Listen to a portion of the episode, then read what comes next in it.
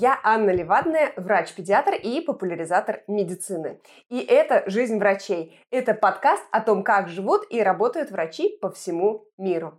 И мой первый гость Ольга Морот, врач клиники онкологии и гематологии университетской клиники Йены в Германии.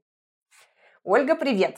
Привет, Анна. Спасибо, что выбрала меня. Я давно наблюдаю за Ольгой в Инстаграм, где она делится своими наблюдениями о жизни врача в Германии. И я знаю, что Ольга недавно родила дочку и решила, что именно она должна стать нашей первой гостьей. Кстати, Оля, расскажи, пожалуйста, где сейчас дочка, с кем она находится, она может нам э, просто как-то появиться в нашем подкасте, или она сейчас э, с кем-то в надежных руках?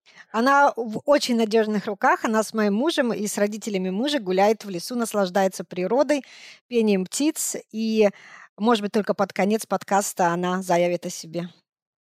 Отлично. То есть ты сейчас э, свободная э, от материнства женщина. Первый, э, это первые мои два часа на протяжении последней недели, когда я свободна от материнства. Так, извини, что мы твое свободное время так э, просто тратим на подкаст. Но в любом случае, спасибо тебе огромное, что ты согласилась нам рассказать о жизни врача в Германии. А, для начала, если можно, пожалуйста, расскажи о том, какой был твой путь в России? Ведь я так понимаю, что образование ты первичное получала в России, да? В каком году ты э, закончила университет? И есть ли у тебя какой-то опыт работы в России? Да, я, как ты правильно заметила, я училась э, в России. Я училась в Первом медицинском университете имени Павлова в Санкт-Петербурге. Закончила университет в 2009 году. Потом э, в 2011 году я закончила ординатуру по клинической лаборатории лабораторной диагностики в МАПО.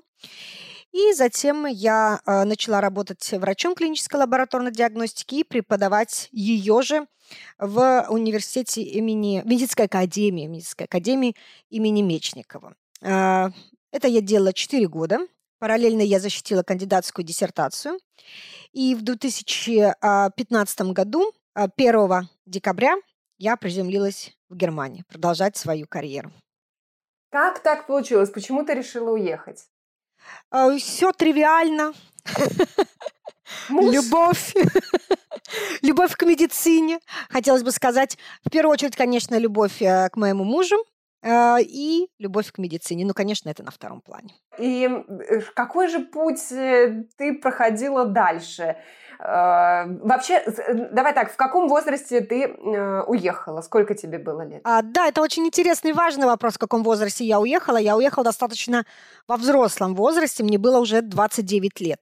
Из, извини, не страшно было начинать все с нуля в 29 лет? Нет, моя мама тоже начала все с нуля может быть, в 33 или в 35 лет она поменяла специальность, поэтому это было для меня примером, что ничего в жизни не страшно, когда есть рядом люди, которые тебя поддерживают.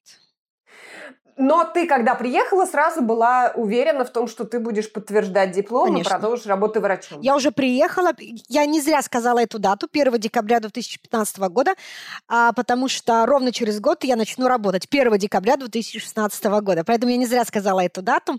И за этот год а, я у меня уже было место э, на курсах, э, языковых курсах для подготовки к медицинскому немецкому экзамену и для подготовки на курс для подготовки к экзамену э, для сравнения своих наших российских знаний и знаний немецкого студента, так называемый Gleichwertigkeitsprüfung или Kenntnisprüfung. Имеет ли значение, как, с какой специальностью ты приехала в Германию? Это было важно? Терапевтическая или хирургическая специальность? Нет. Для всех экзамен одинаковый одинаковый? Да.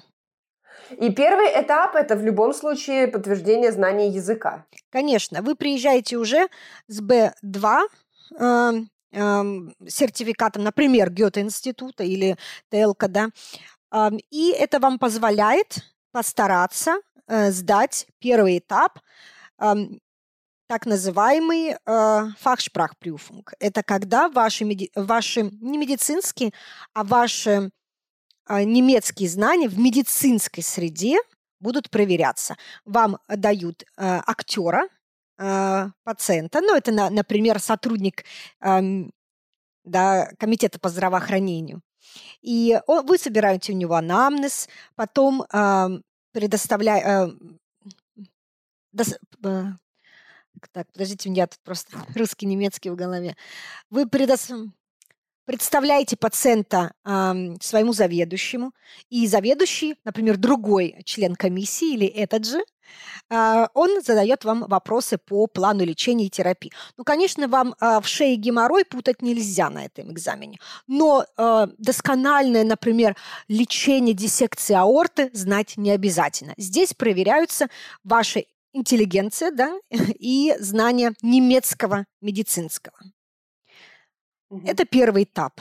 Так, то есть первый этап – это больше медицинский английский, да? Немецкий. А, о, извините, да. Первый этап – это медицинский немецкий. Да. А, тяжело было лично тебе э, его сдать? Волновалась? Я думаю, что всегда нужно волноваться перед экзаменом. Это дает какой-то драйв, адреналин. А, экзамены для меня всегда были чем-то... Я люблю экзамены. Это проверка себя. А, это проверка mm-hmm. твоих трудов. Поэтому я мне понравилось его сдавать. Ну, естественно, конечно, это было нелегко. И я первая попытка у меня сдачи немножко другого экзамена, у меня был телк медицин. Я пробовала год назад. Э, в 2014 сдавать. Я сдала а, не на те баллы, на которые мне было достаточно, поэтому это была уже моя вторая попытка, э, и она увенчалась успехом. Понятно. То есть первый этап – это какой-то медицинский э, язык подтвердить. А да. где, в какой момент нужно подтверждать именно знания в медицине? Это следующий этап, Это правильно? следующий этап, и его можно подтверждать либо сразу, как я сделала, до поиска работы.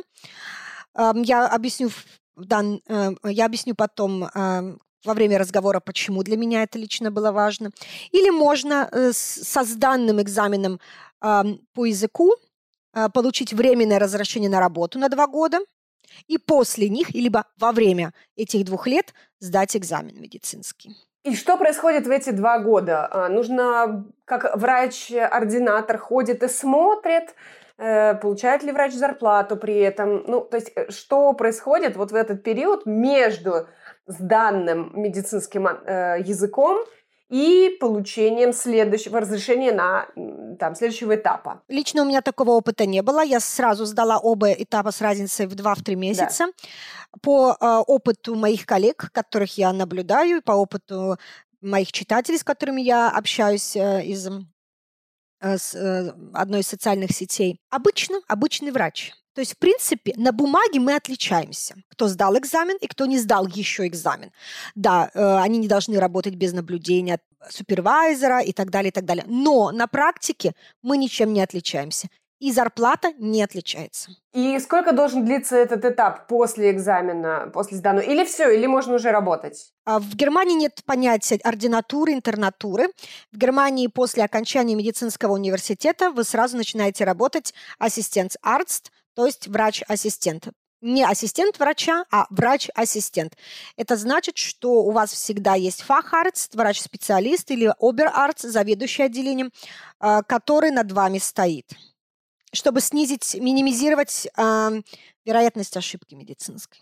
Это э, работа в стационаре или работа в какой-то амбулаторной практике? И опять же, насколько эта работа будет близка по специальности, которую желает получить в итоге врач? Ну вот, например, а, ты была врачом лабораторной диагностики, и каким врачом Забудь тебе пришлось это. Э, работать? Это в прошлом.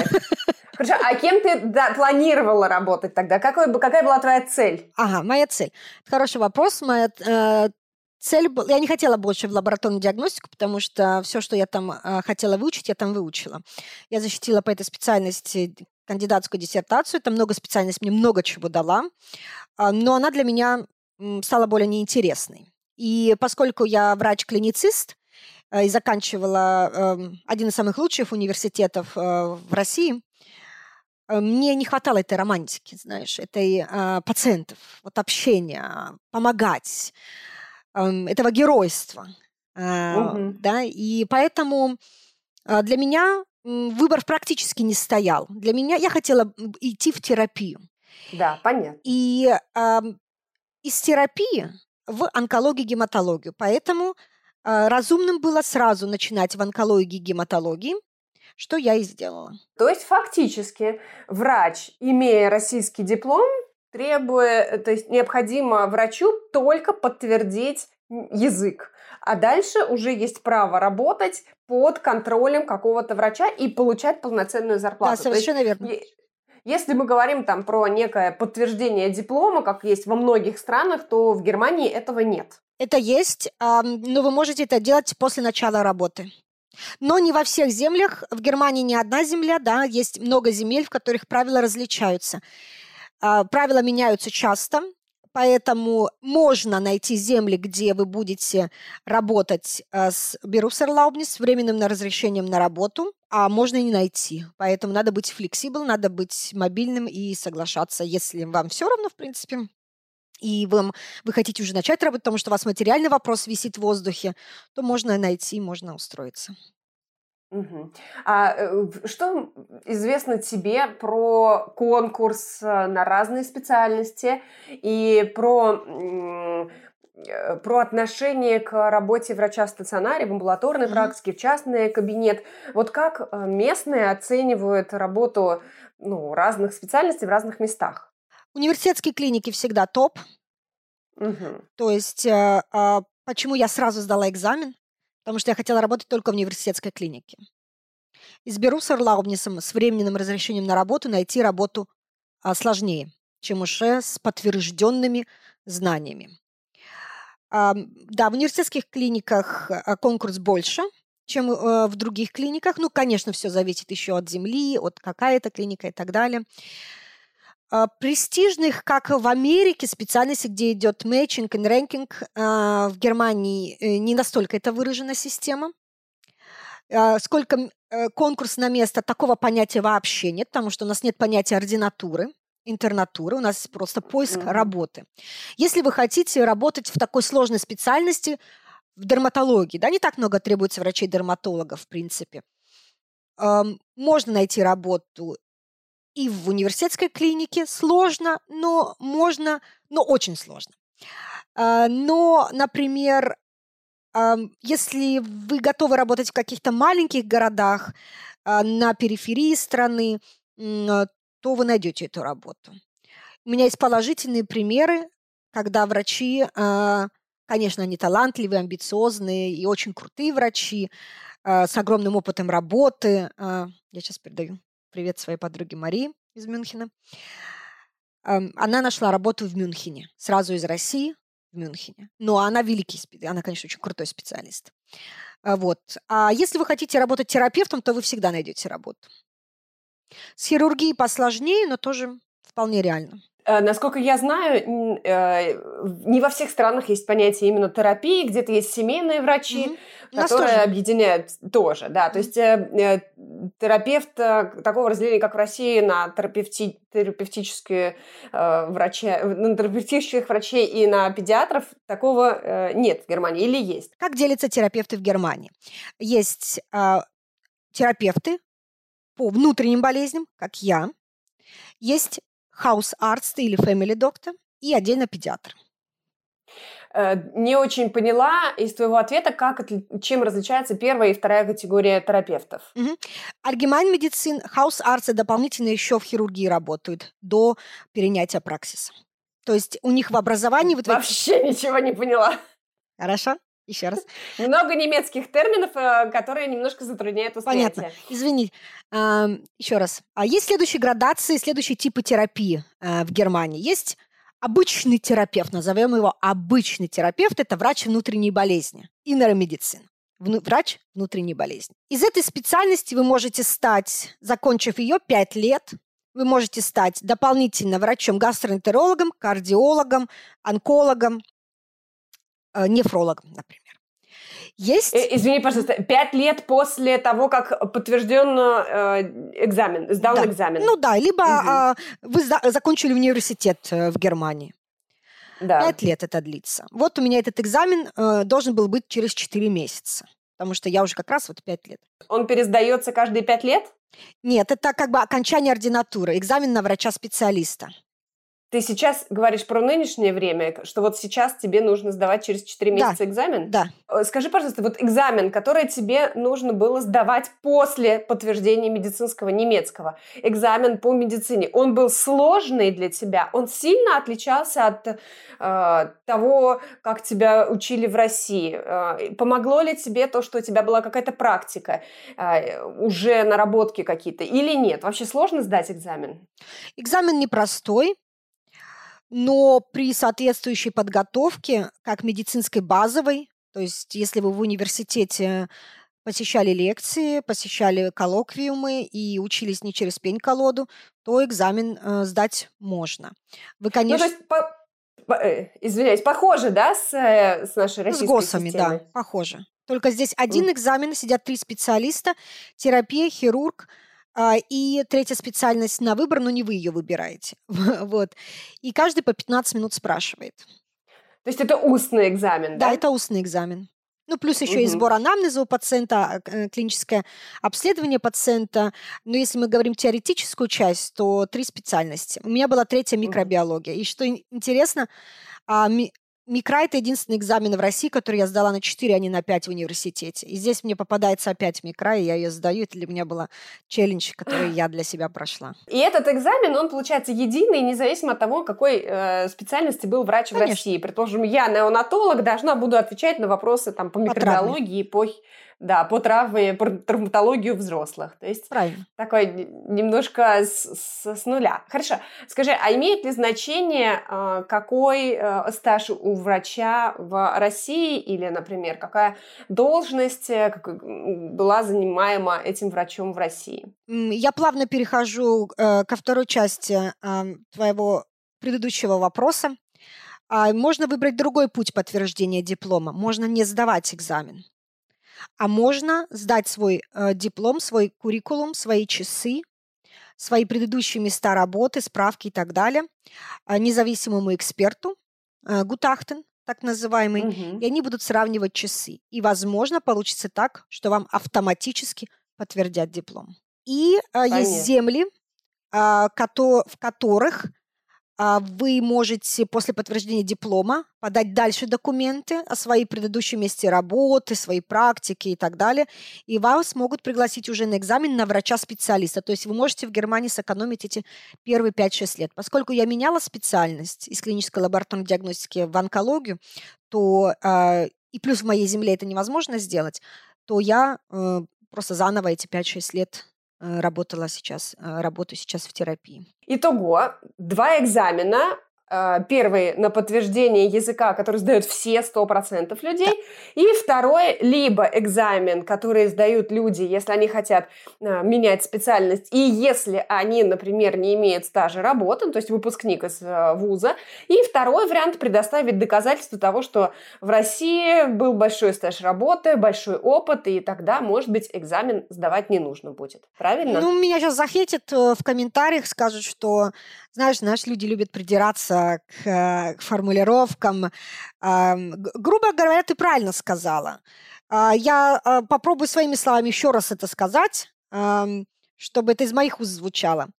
Есть два варианта подтверждения диплома после сдачи экзамена на медицинский немецкий. Либо вы сдаете экзамен на подтверждение ваших знаний, а, либо вы подаете на свой, свои наработки, свой диплом, э, свои часы подаете на сравнение, почасовое да. сравнение э, ваших документах, документов и так, того же года выпуска немецких э, документов. Независимо да, от... Э, на Гутахтен, на второй вариант могут подать и новички. Но получат они, не получат.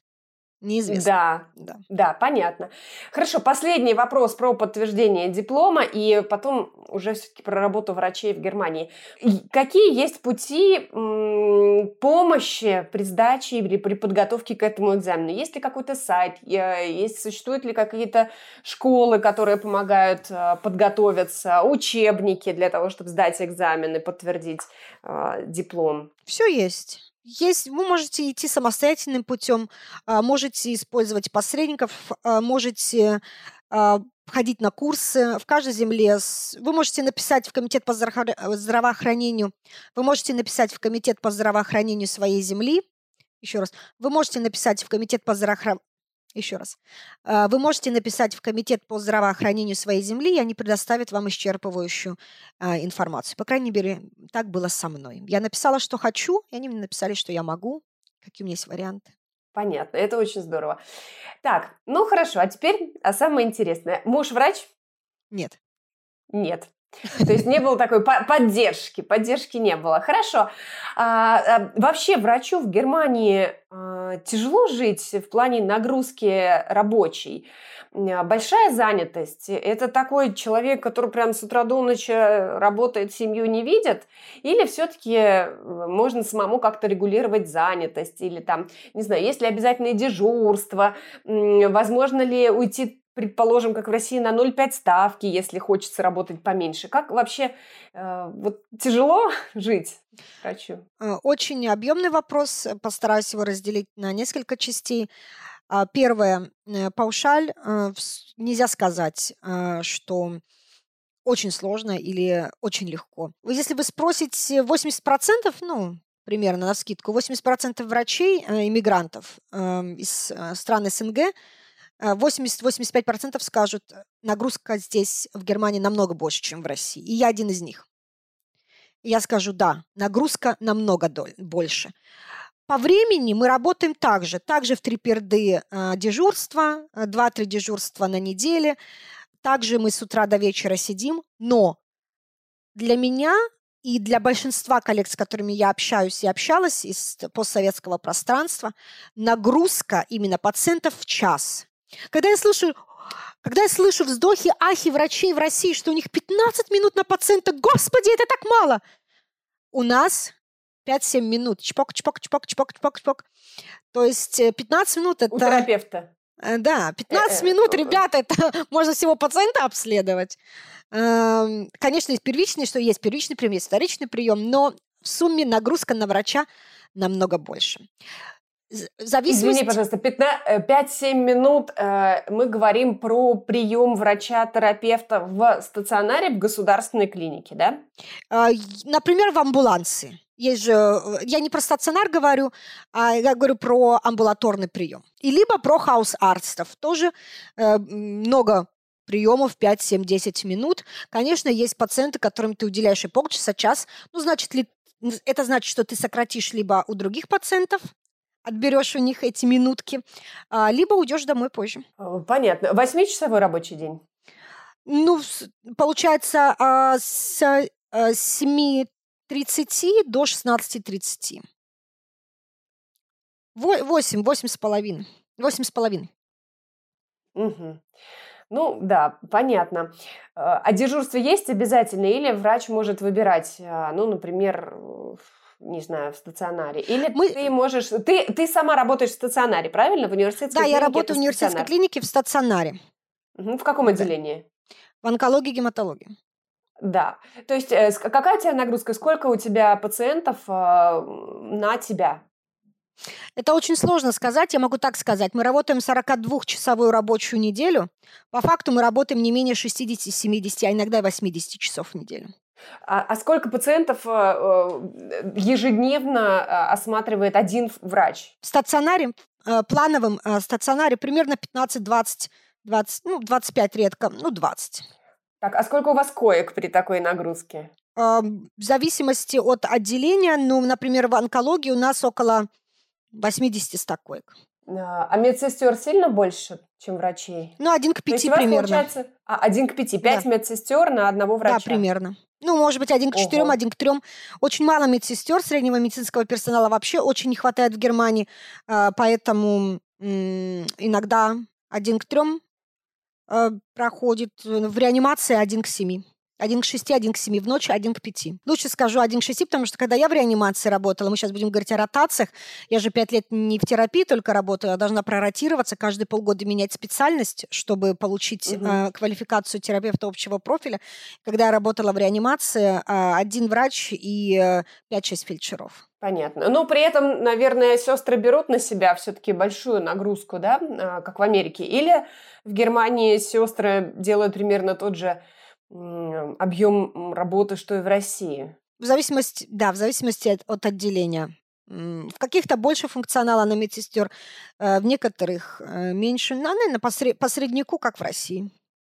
Но, но эм, медсестры в определенных отделениях э, могут, могут больше. Но я не знаю, как в России, но, например, химиотерапию у нас э, подключает на одних отделениях врач, на других отделениях э, медсестра. То есть все очень зависит от организации, э, от клиники, от праксиса, от шефа и так далее. Ну, вот по твоим ощущениям, вообще тяжело совмещать работу врачом с семьей, с материнством? Да, конечно, тяжело. Тяжело, э, да? Медицина такая специальность. Вот я сейчас нахожусь в декретном отпуске, это слово нельзя из чадиада, отпуск это не отпуск. А, я нахожусь, а, у меня идет время по уходу за ребенком, и э, медицина это такая конкурентная область. Ну, если ты хочешь чего-то достичь, то ты никогда не должен, нельзя тебя останавливаться. Тебе все время надо крутить колесо вперед.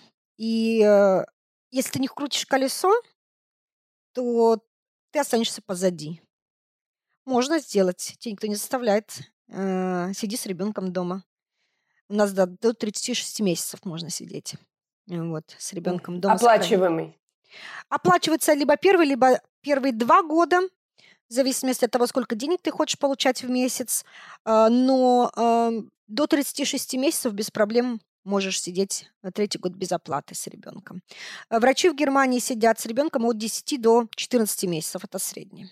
10-14 месяцев. Угу, Из 13... Какие у тебя планы? Я буду 14 э, месяцев. Я решила, что это, возможно, мой единственный ребенок, чтобы крутить дальше это колесо. Э, поэтому я хочу по максимуму вложиться именно в первый год, построить привязанность. Поэтому я буду 14 месяцев дома. И потом еще 4 месяца работать во время э, декрета на 75%. Э, то есть 18 месяцев всего я буду дома, 4 из них я буду работать официально и потом 100% я буду дальше работать. Понятно. А малышка где будет? С 13 месяцев в детский сад пойдет. Детский сад, ох, 13 месяцев. Это обычная практика. Для России. Это обычная практика. Если ребенок идет в полтора года, в три года в детский сад, это вау. А. Есть детские садики с шести месяцев. Там. Ну, есть из трех месяцев можно найти дневную не няню, а именно э, дневную маму, так называемую. У меня ребенок идет в достаточно зрелом возрасте в детский сад, это в 13 месяцев. А если, предположим, какие-то есть, ну, праздничные дни, э, не знаю, Новый год, ну, вот такие острые ситуации, как регламентируется процесс выхода на работу сотрудников? Это жребий кто-то тянет, договариваются, выше зарплата в праздничные дни, э, или, может быть, какие-то льготы есть у тех, у кого есть дети? Как- как-то это регулируется? Льгот никаких нет, э, договариваемся. Угу. Например, вот прошлое Рождество э, я работала, ну, 24 декабря у нас. Вот. Договориться всегда можно. Если есть род, то договориться можно всегда. И, в принципе, у нас университетская клиника врачей много, поэтому особо огромных проблем э, нет. А, и зарплата, конечно, больше за дежурство в праздничные дни. Многие готовы работать в праздничные дни, да? Ну, у кого нет детей, иммигранты, врачи-иммигранты, они сюда приехали, чтобы работать поэтому работают. Я также делала раньше. Ну, до ребенка. А много вообще э, людей, людей, которые не родились в Германии, не прошли вот этот путь? Вообще много приезжих? Да, очень много. Врачей? Ну, не как в Канаде, конечно, 25%, э, а, но много. Много. Особенно в э, Западной Германии, в западных землях. Достаточно много. Стран? Каждый третий, каждый четвертый. Ну, нет, нет, наверное, не так много. Но есть клиники, где каждый четвертый, каждый третий врач иностранец. Есть такие клиники, маленькие клиники на периферии. Есть отделения а, например, у нас, э, ну, грубо говоря, на 50 врачей только три врача, которые не родились в Германии. Там 3-4. То есть очень э, разница по тому, какая это клиника, э, какой репутация у этой клиники, какая, какой уровень этой клиники и где она находится. А, это в основном приезжие из каких стран? Арабские страны, СНГ. Угу, понятно. А как ты считаешь, тебе легче а, от того, что ты не единственный приезжий, или наоборот сложнее, потому что выше конкуренция? Ну, мне все равно, я очень конкурентоспособная, мне все равно, кто рядом со мной. Железная леди. Не хотела бы я работать с тобой в одном отделении. Ты не первый, кто так говорит. Да. Так, э, хорошо. Скажи, пожалуйста, а когда э, человек выходит на пенсию? Бу, мне тогда пенсия еще далеко, я так все об этом отодвигаю мысли эти. В 67 лет, по-моему. 67. 64 или в 67, в зависимости от пола. По-моему, 63-67, что-то такое. Есть такое вот, что кому-то, не знаю, кто-то может пораньше уйти, если там заработал много денег, а, и уже все, не хочешь больше работать. Конечно, никто тебя не, не привяжет э, наручниками к батарее к медици, э, медицинскому учреждению. Так, а теперь самый интересный вопрос. С, какой, с какого э, уровня зарплаты начинает врач, вот прям ноль, когда нет подтверждения? Вот, вот только приехал, подтвердил медицинский английский, получил диплом, либо пересмотрели, а, перезасчитали часы, вот он пошел работать врачом. Есть ли разница между стационаром э, и амбулаторной практикой, и есть ли э, разница между разными специальностями? Между специальностями разницы нет. До того, пока вы не, до... не сдали этот экзамен через 5-6 лет, э, на врача-специалиста разницы в зарплатах нет. У нас есть единая тарифная сетка. Разница только в дежурствах. Но есть разница, либо вы 2 часа, 2 дежурства в месяц работаете, либо 15 дежурств. Ну, да. 12, у меня 13 было максимально в месяц ночных. Я пять лет э, назад без дежурств, без оплаты дежурств начала с 1800 после э, отнятия обрубки всех э, налогов. 1800 угу. была первая моя зарплата.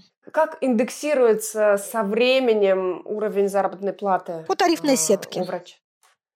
Ну, хорошо, через пять лет врач зарабатывает в два раза больше или ну, он... Ну, более чем в э, два. Более чем в два. более чем Конечно. в два, да? То есть, ну, хорошо, среднестатистический врач со стажем 7 лет, не заведующий, просто врач, который берет там 2-3 дежурства, то есть он не очень напрягается, у него есть возможность там шашлыки ездить с ребятами жарить э, в выходные. Э, сколько примерно получает денег? А он экзамен сдал на врача-специалиста? Да, да, конечно, он сдал. Давай предположим, что он не немец, э, который все сделал, все, все вот хорошо, прям у него И работает на 75%, да? Поэтому у него еще время на шашлыки есть.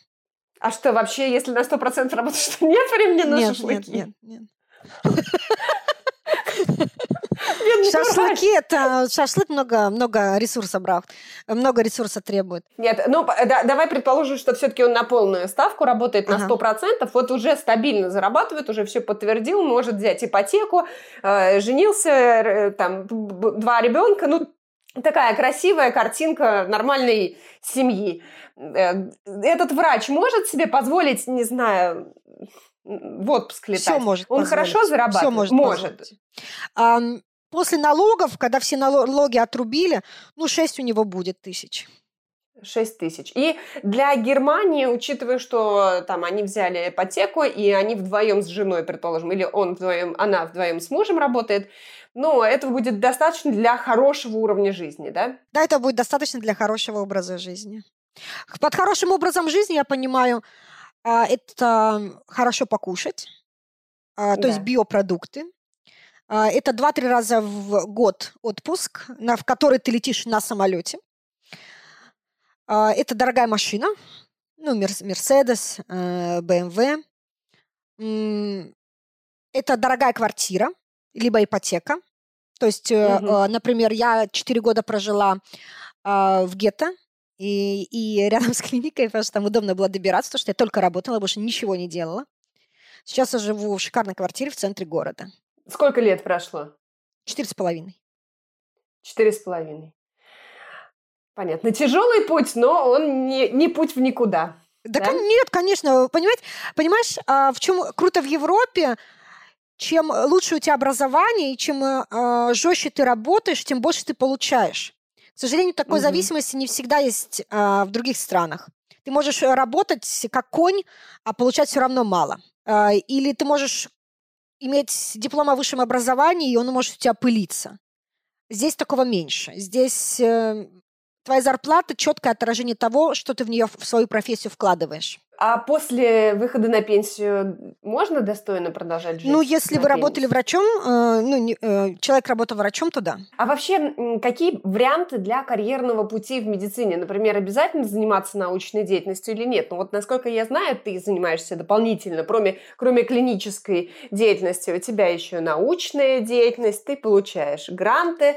Расскажи, пожалуйста, подробнее, а, обязательно ли это, или ты это делаешь по своей воле, или потому что ты намерена стать, не знаю, главврачом клиники? Какая вот, ну, какой, не конкретно даже про тебя, но в целом какие варианты у врача и насколько престижно, например, помимо клини, ну, э, клинической деятельности заниматься научной работой, насколько вообще это нормально? А очень большая разница между университетской клиникой и клиникой поменьше – в университетской клинике практически все врачи занимаются научной деятельностью.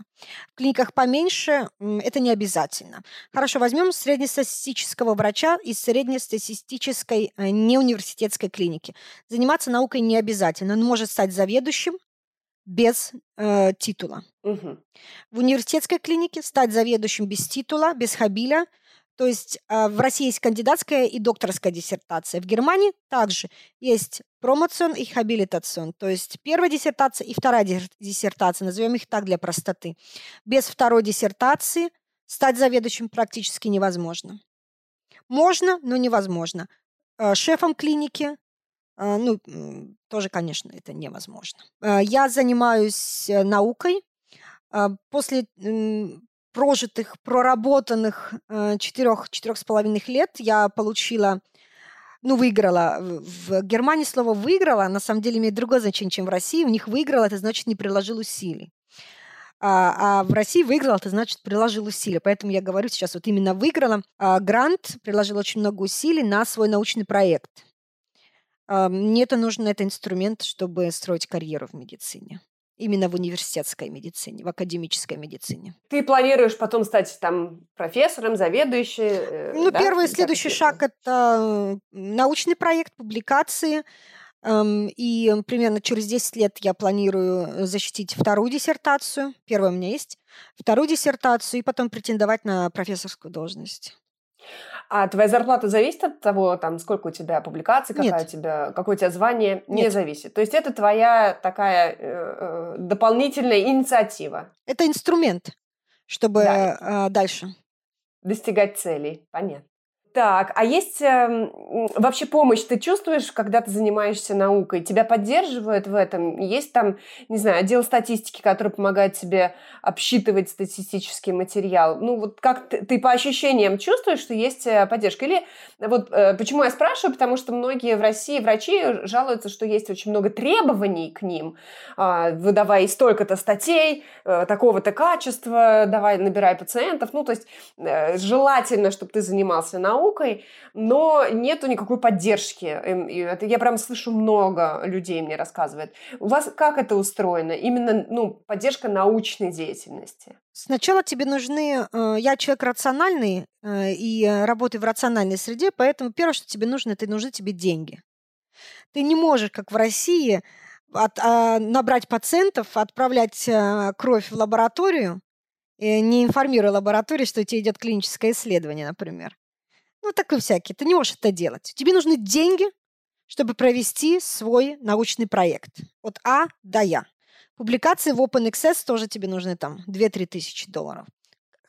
Первое, тебе нужны деньги на проект до того, как э, у тебя будут деньги на проект, мы сейчас говорим уже о опытных врачах. Мы не говорим там э, человек, который кандидатскую диссертацию пишет. Это все, все проще. Ибо мы говорим о большой науке, о игре на больших ставках.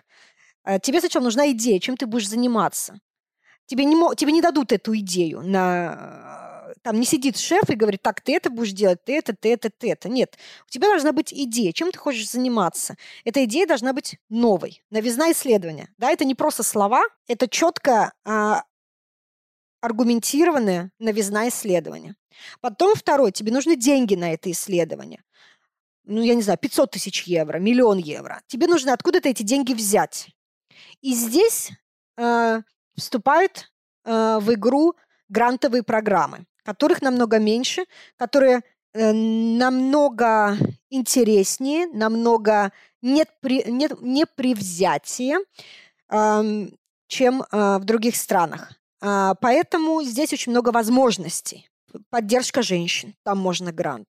В профессиональных обществах, там можно грант взять. Факультетская поддержка, там можно грант взять. Можно скооперироваться с другими клиниками и подать на э, общий грант и так далее. То есть очень много разных э, грантовых э, программ. Потом статистика. У нас есть отдел статистики, ты официально, э, без всяких связей, без всего, ты официально пишешь им, Хочу встать в очередь, дайте мне appointment.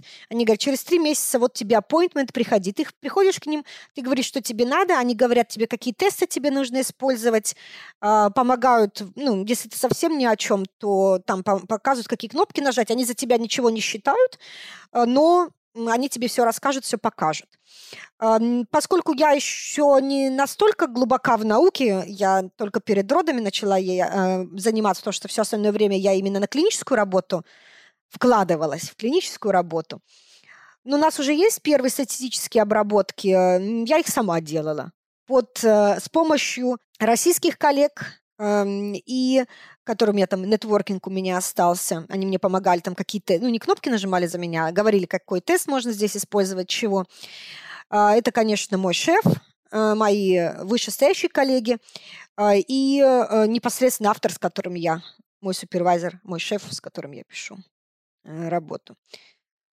И ты это все делаешь в свободное от работы время? Нет, я получила грант. Грант э, позволяет мне не работать, то есть э, работать над наукой, а получать зарплату врача. Это именно ситуация с декретным отпуском? Нет, нет, сейчас, связано? если мы берем вообще декретный отпуск, я получила грант, э, деньги, что я получила? Я получила возможность не работать врачом, а возможность работать э, ученым. Я на это угу. деньги получила а уже на всякие реактивы и так далее я буду дальше еще один грант подавать. Понятно. И ты эти, эту возможность будешь использовать сейчас или ты отложишь ее до того, как э, закончится твой декрет? А, ну, я уже составляю список туда, куда я буду подавать, конечно же, в следующие несколько лет. То есть такой смотрю на 3-4-5 лет вперед. А в декрете, как, говор... как я уже сказала, колесо должно всегда крутиться. Поэтому, да, сейчас я занимаюсь наукой, делаю, подаю абстракты, обсчитываю статистику, собираю материал. Свободное вот материнство эти крупинки времени. Но у тебя на работе тебя ждут, место за тобой Конечно. Э, закреплено, и как только ты закончишь свои научные обсчеты, ты вернешься к себе в клинику, да? Э, после декрета э, в октябре 2022 года я вернусь в клинику, и сначала на несколько первых месяцев я продолжу заниматься наукой, потом сделаю перерыв на клинику, потому что мне нужно сдать экзамен э, врача-специалиста, он у меня в следующем году э, намечен. Э, и потом буду обратно наукой заниматься. Ну вот мне грант дали на три года. Э, в эти три года 50% времени я имею право заниматься чисто наукой. 50% времени работать дальше врачом. Ой, классно. То есть ты можешь с чистой совестью сидеть за компьютером, а, не отвлекаясь от пациента. Ну, в лаборатории. Нет, да, паци... да. только дежурство, если ты хочешь денег заработать, то дежурство угу. можешь э, брать. Э, вот. А так, да, клиническая работа, лабораторная, клиническая, имею в виду, э, э, clinical trials э, или лабораторные исследования. Ты можешь угу. спокойной совестью. А, ты сказала про экзамен, который тебе надо будет сдавать. Расскажи, что это за экзамен? Он сдается через 5-6 лет, 5-6-7 лет. После первого? После первого экзамена, э, да, это экзамен на врача-специалиста. То есть после сдачи этого экзамена я буду врачом-терапевтом. Так, а сейчас ты какой врач? А сейчас я а, ассистент арст клиники терапии. То есть у меня еще нет а, оконченной специализации. У меня в России есть врач лабораторной диагностики, а здесь э, я на последнем году моего образования дополнительного после института. Ну, то есть, например, если я как педиатр хочу э, подтвердить диплом, то я первые четыре года работаю пять лет терапевтом, да? Нет, а ты можешь потом... сразу работать педиатром. Сразу могу работать педиатром, но без диплома у меня, получается, нет. У тебя есть диплом подтвержденным, а, у тебя есть, а, ты свой российский диплом сопоставила с немецким дипломом, либо с помощью экзамена, э, либо с помощью э, сопоставления часов, и потом угу. ты хочешь идти работать куда хочешь. Вот куда хочешь. Хочешь педиатром, хочешь гинекологом, хочешь терапевтом, хочешь три года гинекологом, а потом три года терапевтом, хочешь три года терапевтом, а потом три года педиатром, как хочешь. Но тебе нужно набрать определенное количество, как дневник координатора, тебе нужно набрать определенное количество не только часов, но и манипуляций. Например, гастроскопии, пункции костного мозга и так далее. Когда ты уже это все в стопочку собрала, ты идешь сдавать следующий экзамен. И после этого все, больше ты никогда никаких экзаменов не сдаешь? Или тебе нет, надо будет? Нет. Нет такого повышения квалификации, как в России каждые пять лет, у нас да? Есть, у нас есть непрерывное образование. Это когда ты в год должен или там в пять лет собрать определенное количество пунктов, посещая конференции. Да, понятно. Сейчас в России примерно так же. Хорошо. А, скажи, пожалуйста, а есть какая-то эм, страховка, которая бы защитила врача от ошибки? Вообще, как, э, как это работает, э, страховка именно вот от врачебной ошибки? А, чтобы минимировать врачебную ошибку, а, есть эти 5-6 лет, когда молодой врач работает под присмотром врача-специалиста или заведующего. Этим он застрахован.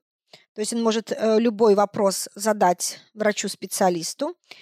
И а, при наступлении страхового случая, а, ну, если там не совсем э, не ту кровь перелил, да, это, конечно, его прямая ошибка.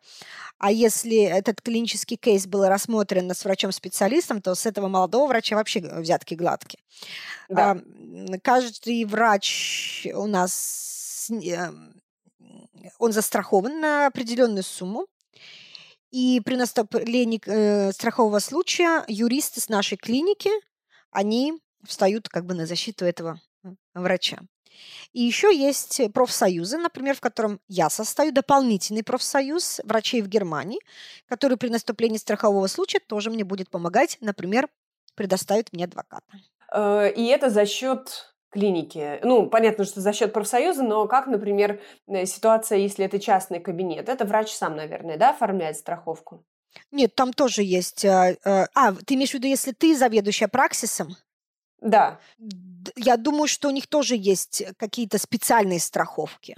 Э, я, к сожалению, не осведомлена про час, про эту частную праксис э, медицину, как у них именно со страховкой от э, случаев э, состоит. Не могу тебе точно ответить, как у них организован этот процесс. А, вот скажи, пожалуйста, в России есть довольно четкая такая градация государственная клиника или частная клиника, и в государственных клиниках в последние годы появилось очень много час э, платных услуг, когда есть э, ну, также платные услуги в бесплатных государственных клиниках, да, которые по ОМС должны бесплатно обслуживать. Э, и есть такое у некоторых людей, там, кто-то представление, да, о том, что э, вот это не знаю, более э, надежная история, вот э, сюда не надо идти, вот частная клиника лучше или хуже, или больше времени. Есть какое-то разделение, вот э, давай я сейчас тебя спрашиваю не как врача, а как, может быть, пациента, куда ты бы пошла, как это устроено, почему те или иные люди делают тот или иной выбор, и тоже ли есть ли у них вообще этот выбор, и от чего он зависит? А в Германии есть, грубо говоря, э, университетские клиники, клиники, в которых тоже есть амбулансы. То есть, например, в своей клинике в огромной я часто работала в амбуланции, в онкологической. И есть праксисы, это как поликлиники, праксисы. Например, чтобы ребенка к педиатру сходить, ну, на регулярные осмотры, ты же его в клинику не поведешь, ты поведешь его в праксис. У тебя выбора нет, ты ведешь его только в праксис. Бесплатная государственная... Это частный а... праксис, но твоя страховка платит. В Германии... А, э, я не знаю, сколько услуг, но мне кажется, все услуги, все медикаменты, все бесплатно. Ну, по страх... ну, бесплатно я имею в виду по страховке, конечно. Страховки огромные. Я плачу, например, 700 евро страховку э, в месяц. В год? В месяц. В месяц? Да. В месяц? В месяц. Каждый, я каждый плачу 350, житель... и мой работодатель 350. Угу. Это на тебя и на ребенка? Это только на меня. Только на тебя. А, ничего себе. И это делает каждый житель Германии. Ну, у кого денег меньше, зарплата меньше, тот меньше платит. Угу. Тут уже зарплаты врачей в Германии показались мне не такими высокими. Нет, они не намного высокие, они выше среднего. Все врачи в Германии живут, э, а, если мы берем средний класс, то они живут примерно в верхней прослойке среднего класса. Так, э, хорошо. То есть, э, по сути, потребителю все равно, куда идти, в частную медицину или в государственную, все равно страховка это покрывает, конечно, да? Конечно, А что ты, ты вообще что-нибудь знаешь про частные кабинеты? Э, как они работают? Вот легко ли врачу при, прийти и открыть свой частный кабинет аллерголога, например? Хороший вопрос, да, немножко ознакомлена, но не очень глубоко. А, чтобы открыть вообще свой частный кабинет, а, вам должно дать разрешение на это Министерство здравоохранения. То есть, может быть, ты вообще тут не нужен. Они будут смотреть по потребностям населения. Нельзя натыкать 10 врачей-аллергологов на, на один квадратный гектар э, земли, а, они смотрят по потребностям. А то есть это не совсем частные, да, как бы частные они частные, но разрешение на открытие, на открытие практиса по твоей специальности должен дать тебе а, Комитет по здравоохранению в зависимости от потребностей населения. И если я получаю такое разрешение э, в своей деревне какой-нибудь открыть э, кабинет, то я иду, беру э, или в своем доме или в своем доме просто делаю отдельный вход, соблюдаю весь да. там все нормы Санпина и просто э, ну, официально плачу налоги, работаю у себя, на Правильно. себя, да? Да. Угу. А вообще это путь мечты для врача или нет? Обычно как делают э, ребята здесь, вот особенно по амбулаторным специальностям, дерматология, гинекология, врач семейной медицины, они идут в праксисы, где э, руководители праксисов уже под пенсию.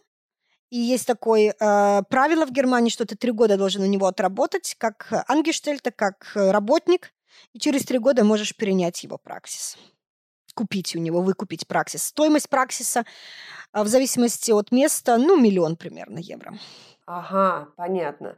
То есть э, я имела в виду это в целом Э, такой интересный путь? Вот, э, например, может быть, частная медицина больше зарабатывает, э, или все-таки это для многих, не, да. не факт? Для многих интересно, для меня нет, поэтому мне э, сама по себе история это не очень близка. Но да, люди хотят свои праксисы, люди хотят работать в праксисах, потому что там больше зарплаты и меньше по часам работать. Ну да, и больше свободы. Да, да. Да, понятно, понятно. А, скажи, пожалуйста, вопрос, который меня супер волнует, а, это есть ли какие-то жесткие алгоритмы по лечению тех или иных болезней? в открытом ли они доступе находятся? Как а, соблюдаются? Есть ли требования к тому, чтобы они обязательно соблюдались? Почему задаю этот вопрос? Потому что это моя боль. А, такая личная боль как популяризатора медицины, это моя боль как врача-педиатр, к которому приходят люди с такими назначениями, с которыми просто у меня, от которых у меня глаза на лоб лезут. И я понимаю, что, ну, такая самая большая боль нашей страны это то, что у нас нету стандартов оказания э, помощи всем а, пациентам. И это такая моя мечта, чтобы все э, учили, э, работали и лечили по одному и тому же алгоритму, который един, который правильный, соответствует всем там, не знаю, международным э, правилам доказательной медицины. Есть что-то такое в э, Германии? Или ты тоже чувствуешь дефицит э, вот уровня, ровного уровня оказания помощи? Ну, то есть так, встречается ли, может ли, может ли встретиться дичь, вот видишь ли ты ее как врач, и я, как, предположим, пациент, могу ли увидеть, встретить какое-то абсолютно идиотское назначение? Или э, это как-то регулируется? Гайдлайны. В гайдлайнах прописаны все алгоритмы. Э, здесь не нужно быть семи пядей во лбу, чтобы прочитать эти алгоритмы. Если ты не следуешь, не следуешь еще раз, если ты не следуешь алгоритмам, еще раз, если ты не следуешь алгоритмам, страховая не заплатит за этот клинический случай. То есть проверяют? Конечно, проверяют. естественно. Каждый клинический случай, он проверяется. Какой-то антибиотик дал, э, какую-то химию дал, э, почему ты этим эндоскопом работал, а не тем, почему ты... Ну, естественно, есть определенные стандарты оказания медицинской помощи. Э, эти стандарты в свободном доступе. И я хочу тебе привести один очень связанный со мной э, клинический случай. Мой шеф и я, мы выступали в споре как эксперты споре между больницей и страховой. И я решила, э, и мой шеф, конечно, это подтвердил, э, мы решили против больницы. Мы решили в пользу пациента, в пользу страховой. Э, страховой выступала его доверенным лицом. Почему мы так решили? Это, конечно, не популярное решение. Решать надо всегда в сторону коллег, как ты думаешь. Но я решила так, потому что это не соответствовало стандартам. Если ты открываешь конечно. азбуку, и у тебя буква «Г» идет после «Д», и ты, отучи, отучившись в университете, этого не понимаешь, то ты будешь за это платить. Хорошо, если только деньгами. А если меняются стандарты, гайдлайны, как врач может э, отследить это, если нет э, там, каждые пять лет повышения квалификации? Конференции, ты должен пункты собирать на конференциях. Расходят письма от фармкомпании, от э, у нас есть письма, называется «Красная рука». Это значит по изменениям медикаментов. Если они, например, новое разрешение получили, например, какую-то токсичность доказана, то они тоже рассылаются. А, есть медицинские журналы, которые каждый, каждому врачу каждую неделю-две, там две недели приходит медицинский журнал. И в этих медицинских журналах все есть. Открывайте, читайте медицинский журнал. А, вот. Угу. Дичь встречается, естественно. У нас гомеопатия как отдельная э, наука. У нас есть врач-гомеопат. Э, вот. Ну, дичь встречается, естественно, но очень мало. В онкологии очень мало дичи. Ну, прикинь, в дичь в онкологии. А, а ты вот э, как, э, как мама не сталкивалась в педиатрии с какой-то, не знаю, не, ну, неразумным с твоей точки зрения назначением? Конечно, встречалась. Они, например, не лечат тяжелый сибарин и дерматит с мокнутием и вторичной инфекции. Они говорят, пройдет. Причем мнение двух врачей. Я взяла дерматолога и педиатра. Пройдет. А я ребенка повезла с виральным э, э, поражением, там сопли глаза, и он посмотрел барабанные перепонки, там было легкое покраснение, он назначил антибиотик.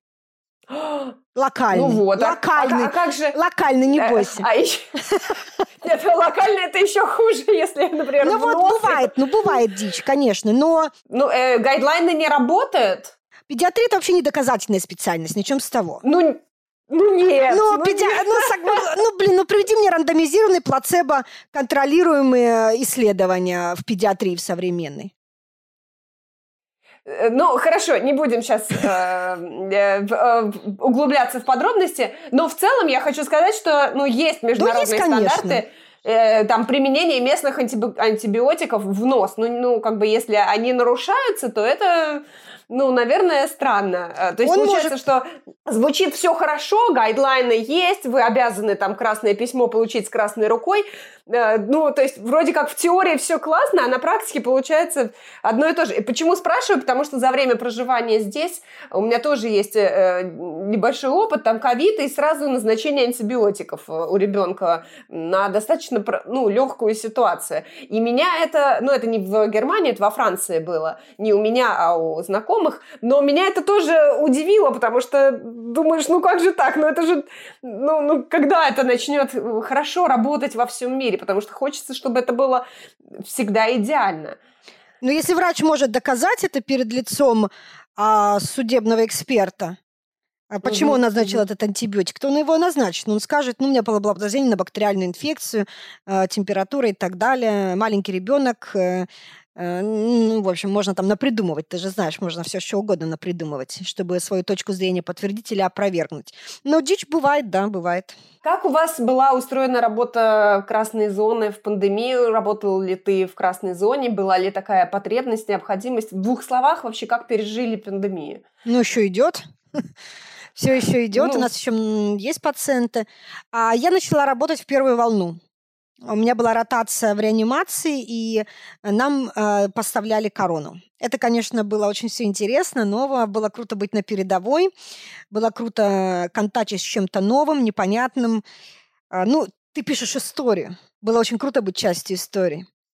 Да, да, да. Вот. Э, как было, как больница наша сделала? Э, у нас были открыты специальные отделения реанимации для таких больных.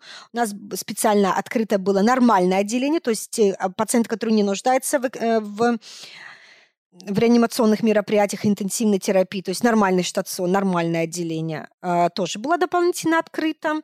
Также у нас сейчас открыт э, постковидные амбулансы. У нас есть автобус, который разрешает по отдаленным э, деревням, чтобы проконтролировать этих пациентов. Да, защит, ну, защитные у нас костюмы не такие, как в России были, полегче. Вот, у нас не было таких белых комбинезонов, ну, по крайней мере, у нас в клинике. Некоторые клиники вообще были перепрофилированы э, в ковидные э, госпиталя. Угу. Да, ну, в целом здесь примерно так да, то же самое. Это у нас только вакцинация да. по-другому организована. Хорошо, еще два прям коротких вопроса. Фармпредставитель. Вообще можешь себе представить, чтобы пришел фармпредставитель и начал рассказывать тебе про свой препарат? Это Конечно, конечно, реально? приходит. Это, то есть это не запрещено? Нет. Ты можешь со мной термин, appointment сделать и прийти ко мне рассказать. Я тоже, я, я нормально с ними общаюсь. Они не назойливые, не навязчивые, очень об, э, образованные люди. Они дают грантовые mm-hmm. поддержки. С ними надо дружить. Они помогают оплачивать курсы, они помогают оплачивать поездки. Э, очень хороший win-win. Угу. Это не то, что мне придут и там будут какой-то биопорокс впаривать. Ну, конечно, нет. Э, нормальный доказательный препарат. Ну, наверное, э, есть какой-то фильтр, с чем к тебе в клинику придет представитель. Ну, конечно, да? есть, есть те, которые, с которыми мы работаем. Да. Ну, то есть это люди, которых я знаю. У нас с ними appointment, у нас с ними телефонаты. Э, они говорят, слушай, вот смотри, у нас по твоей, э, по твоей пункту вот новые исследования появились. Э, давай созвонимся, я тебе расскажу. Я говорю, давай, круто. То есть не так, что ты давай, а мы тебе. Ну нет, ну такого, конечно, нет. Это называется disclosures, да, это называется конфликт интересов. Такого нет. Так, э, один из последних тоже вопросов. Много ли бюрократических, вот всяких бюрократий, заполнения бумажек, отчетов? Эм, э, ощущаешь ли ты, что много электронных каких-то, ну, э, все-таки уже современных технологий, которые позволяют тебе это дело облегчить? Потому что по себе знаю, что миллион бумаг нужно э, оформлять, даже несмотря на то, что у нас в клинике э, была система электронной регистрации и пациентов, и э, всего-всего, но все равно было много писанины. Как вот ты ощущаешь у себя эту э, проблему? Ну, ты, может быть, наслышана о немецкой бюрократии? Страшнее русская бюрократия, только немецкая бюрократия. Ну, много, Все конечно. плохо, да? Много. Например, кислород выписать пациенту, это надо тоже бумаги заполнять. А, например, а, страховые там все время звонят, э, тоже надо заполнять, им письма писать. А, у нас, конечно, электронное ведение актов. И плюс у меня еще есть такой прибор, я диктую, а он пишет. Я диктую О. на немецком, он на немецком пишет. Он стоит дорого, есть не у всех. Вот. Но у меня есть. Э, вот. Это удобно, конечно же. Я прям при пациенте. Пациент мне что-то рассказывает. Я говорю, подождите секундочку. Я начинаю диктовать две минуты. Я говорю, вы внимательно слушаете. Скажите мне, я все правильно поняла? Знаешь, одним угу. экономлю время. И он типа чувствует, что он такой важный, э, что я за ним все его слова повторяю. И в то же время мой компьютер уже полностью анамнез записал. Да, это, конечно, удобно. Это супер. Но в амбулаторной медицине, когда у тебя в день 40-50 пациентов, угу. ну, тебе некогда просто. 40-50 пациентов плюс трансфузии э, штук 20, плюс пункции, э, э, пункции живота, асцита, плевральной полости, люмбальной пункции. Это тебе все нужно сделать. Поэтому там нету времени на... Э, нет этих 15 минут на каждого пациента. А вот тебя как пациента устраивает это? Порой за пять минут успеешь больше сделать и правильно поставить диагноз, э, назначить правильное лечение, чем 30 минут мусолить пациента. Ну, ребят, ну вот это э, танцы с бубнами, типа я такой крутой, я тут сижу и там выясняю. Э, одного взгляда достаточно иногда. Одна, од, э, не надо там пациента через 8 полей легких выслушивать. Можно, э, ну, э, иногда долго не значит хорошо. Это точно, да, да. А если бы ты хотела получить более такую полноценную консультацию, у тебя э, был бы вариант какой? Пойти в частную медицину, там дольше? Нет, это тоже и в частной также. Это не а. показатель, это и там, и там. Второе мнение взять, это по страховке оплачивается. Угу, понятно, понятно. А вообще страховка оплачивает, в принципе, любую помощь, там, скорую помощь, да, да, какие-то тяжелые онкологические заболевания, это все по страховке. Еще бы там 750 евро в месяц, да? Всю жизнь платишь. Все оплачивает страховка, иногда за определенные препараты нужно доплатить 5-10 евро за рецепт. Ну, например, дети рецепт, у нас надо много кремов было для ребенка. Угу бесплатно все рецепты. То есть для детей все рецепты бесплатно. Для взрослых 5-10 нужно за рецепт доплатить. Ну, на рецепте три медикамента. Понятно. Ну и химия, конечно, тоже бесплатная. Там мы капаем 300 э, за одно вливание 30 тысяч евро э, в пациента выливаем. Угу, угу. Хорошо. Оглядываясь назад, ты бы сейчас сделала такой же выбор? Переехала в Россию, э, переехала из России в Германию, подтвердила диплом. Ты бы хотел, ты правильно считаешь, что ты вот ты, ты считаешь, что все правильно сделала? Надо было раньше это сделать, а не в 29 лет. Хорошо. А что бы ты могла сказать э, про обучение и работу в России сейчас? Ну, сейчас я не могу сказать, потому что я сейчас уже пять лет уже не, э, не в России, но когда я училась, ты можешь получить хорошие знания. Ты Просто у нас система обустроена так, что человек, студент, привык, чтобы ему все в голову вкладывали. Он привык получать знания. Вот здесь это прочитай, вот это здесь выучи, и вот здесь вот. В Европе такого нет. Вот у тебя тема, ищи сам информацию. Поэтому, если ты хочешь, ты всегда найдешь информацию. А если не хочешь, ну и не найдешь. Поэтому да, можно в любой стране, э, в любой стране, где есть доступ, есть, конечно, страны без доступа к интернету. Если у тебя есть доступ э, к интернету, есть там минимальные какие-то средства, то можно хорошо учиться и получать достойную информацию. Да, согласна. Так, короткий блиц-опрос. Давай, я люблю блицы, давай, давай, я тоже блицы устраиваю. Давай. Да. Самый главный совет для тех, кто захотел бы повторить твой путь. Учить язык. Что э, удивительное и неожиданное, самое удивительное и неожиданное произошло с тобой в Германии? Меня приняли как свою. Три главных отличия медицины в Германии и в России. А, в Германии полная э, страховая медицина и медикаменты по э, страховке. А, второе отличие – это широкий профиль врачей. То есть у нас терапевт делает практически все. Он, у нас терапевт-кардиолог э, делает эндоваскулярные процедуры, онколог-терапевт делает пункции и так далее. Ну и третье, наверное, это, поскольку я занимаюсь наукой, я хочу эту сторону отметить. А это возможности, э, непредвзятые возможности грантовых э, систем. Оль, спасибо большое. Мы чуть-чуть вышли за лимит по времени, но мне кажется, было очень интересно для всех. Спасибо большое, что ты уделила мне сегодня время. Все хорошо, спасибо большое, было круто. Оль, а, я хотела бы спросить, есть ли какие-то практические э, сайты, пособия, странички, куда можно было бы отправить людей в случае, если они вот захотели бы повторить твой путь? Эм, мой блог в свободном доступе в, э, в интернете, конечно, есть блоги, странички а, других специалистов в свободном доступе, находите все, а, ищите. И также у меня есть свое пособие, называется «Ich habe die beste Arbeit in Deutschland», у меня лучшая работа в Германии, называется мое пособие. В шапке профиля в социальной сети, которую все мы знаем, можете найти, кликнуть и приобрести. Это пособие о том, как учить язык, как сдавать экзамены, примеры резюме, практические советы, э, как для новичков. Для новичков, если вы очень уже продвинутый в этой теме человек, вам немножко скучновато будет. Но если вы новичок и хотите подтвердить э, свои документы, свой диплом э, в Германии, то welcome. Спасибо большое, это круто.